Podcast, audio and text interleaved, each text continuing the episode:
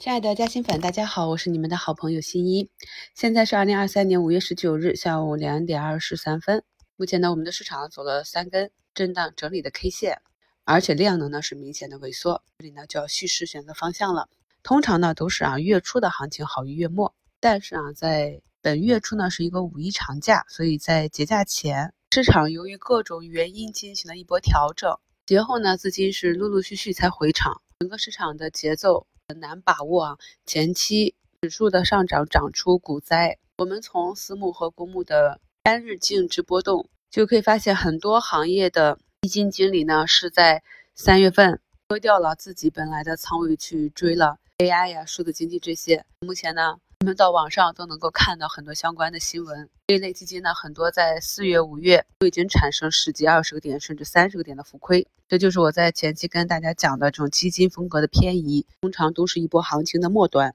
典型的大散户行为。所以我们一定要清楚自己的操作体系。如果呢，你的逻辑不变，耐心的去按照你的投资计划去布局，相信呢，大概率都能收获到属于你的收益。今天呢，D D E 当日资金动向流出榜可以看到，排名居前的都是非常熟悉的前期领涨的板块：剑桥科技、昆仑万维、蓝色光标、中邮资本、中国传播、汤姆猫、万兴科技、中国产融，这就是前期领涨市场的人工智能的题材扩散的板块和个股，以及中字头的中特估这些。那我在近两三周的节目里也是絮絮叨叨的讲了。当这些短期涨幅过高的个股股价走弱的时候，就要去防御补跌了。昨天跟大家讲了这个整个股价运行期间不同的筹码情况。今天五平的图一也给大家贴了这个高开四个点，中高八个点，这个寒武纪的挂单情况。目前我们可以看到，尽管盘中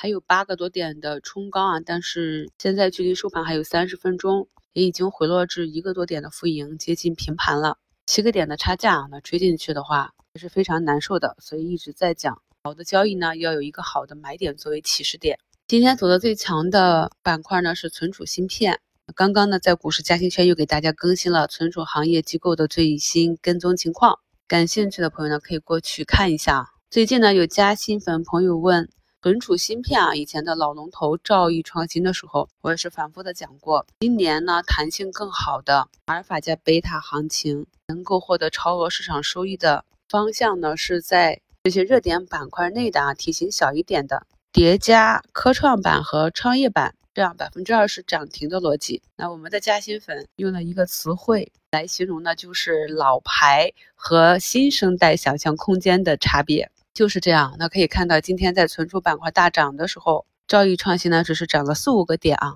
科创板的恒硕股份呢就是走了一个百分之二十的涨停。科创板的聚成股份、东兴股份也都是啊涨幅比较大，这就是已经细致到在同一板块内个股强弱差别的一个择股方式了。我们市场上的上涨周期呢，是分为大盘股上涨和中小题材股上涨周期的啊。我们判定呢，今年大概率是大盘股搭台，中小题材股唱戏。所以在前期权重股拉涨指数的时候，我就跟朋友们讲，不用着急，两种呢都可以均衡的配置。大盘股上了台阶之后呢，就进行减仓或者换仓，重点呢还是放在这些弹性比较好的新生代的品种上。特别是我们看到近期市场成交量是萎缩的，放量的市场呢，大盘股才有可能有行情；而缩量的市场呢，由于资金的力量有限，所以更有可能的是选择体量比较小的、弹性好的这些标的。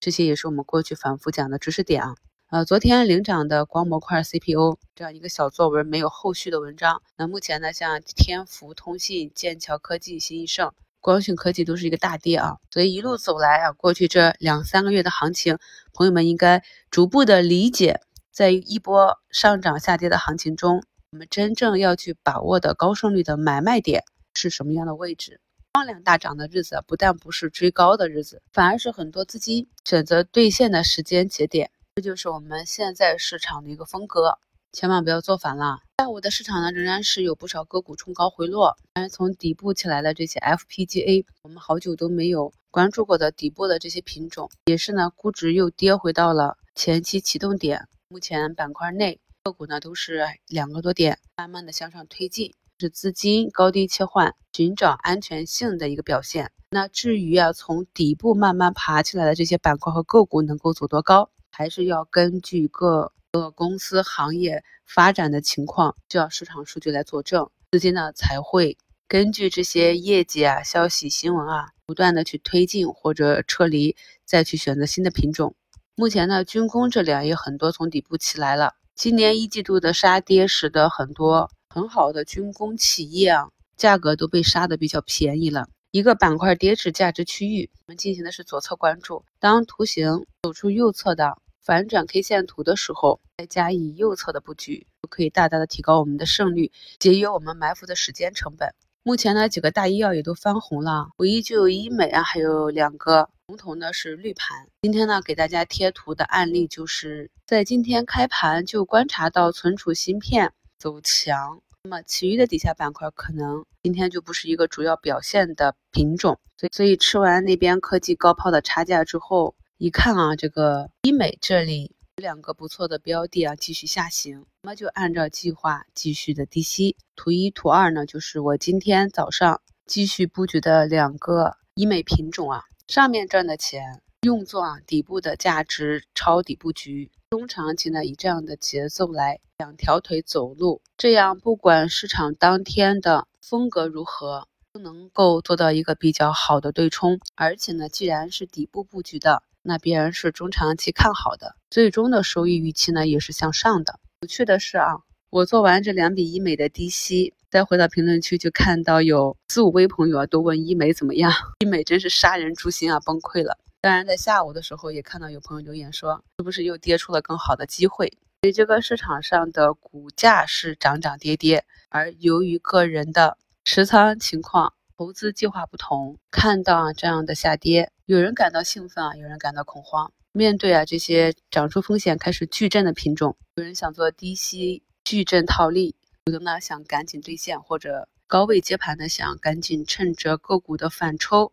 减损出局。正是因为市场上充满了不同的预期，不同的多空判断，才促成了我们每一天每一笔的交易。在顶部看不到风险。在底部区又看不到希望，这就是非常正常的人性。然而呢，股市是逆人性的，只有跳脱出来，跳脱出这几日、几周甚至几个月的涨跌，一个更高的维度来看市场投资，投资者呢才更有机会摆脱各种无效的纷扰，最终呢坚持到可以获利出局兑现的彼岸。目前还有几分钟收盘，像寒武纪、海光信息这样的算力公司。今天呢都是冲高七八个点回落啊，尾盘都已经跌绿了。大家呢根据自己手中不同的品种，做好滚动持股或者仓位配置即可。板块指数这里啊，中药 ETF 就是一根阳线上的所有均线，医疗器械啊也是慢慢的走强。朋友们在每日复盘的时候，可以按照跟大家分享的方法，结合你所持有个股所在板块的指数走势，以及板块内的龙头个股的走势，就能更好的理解。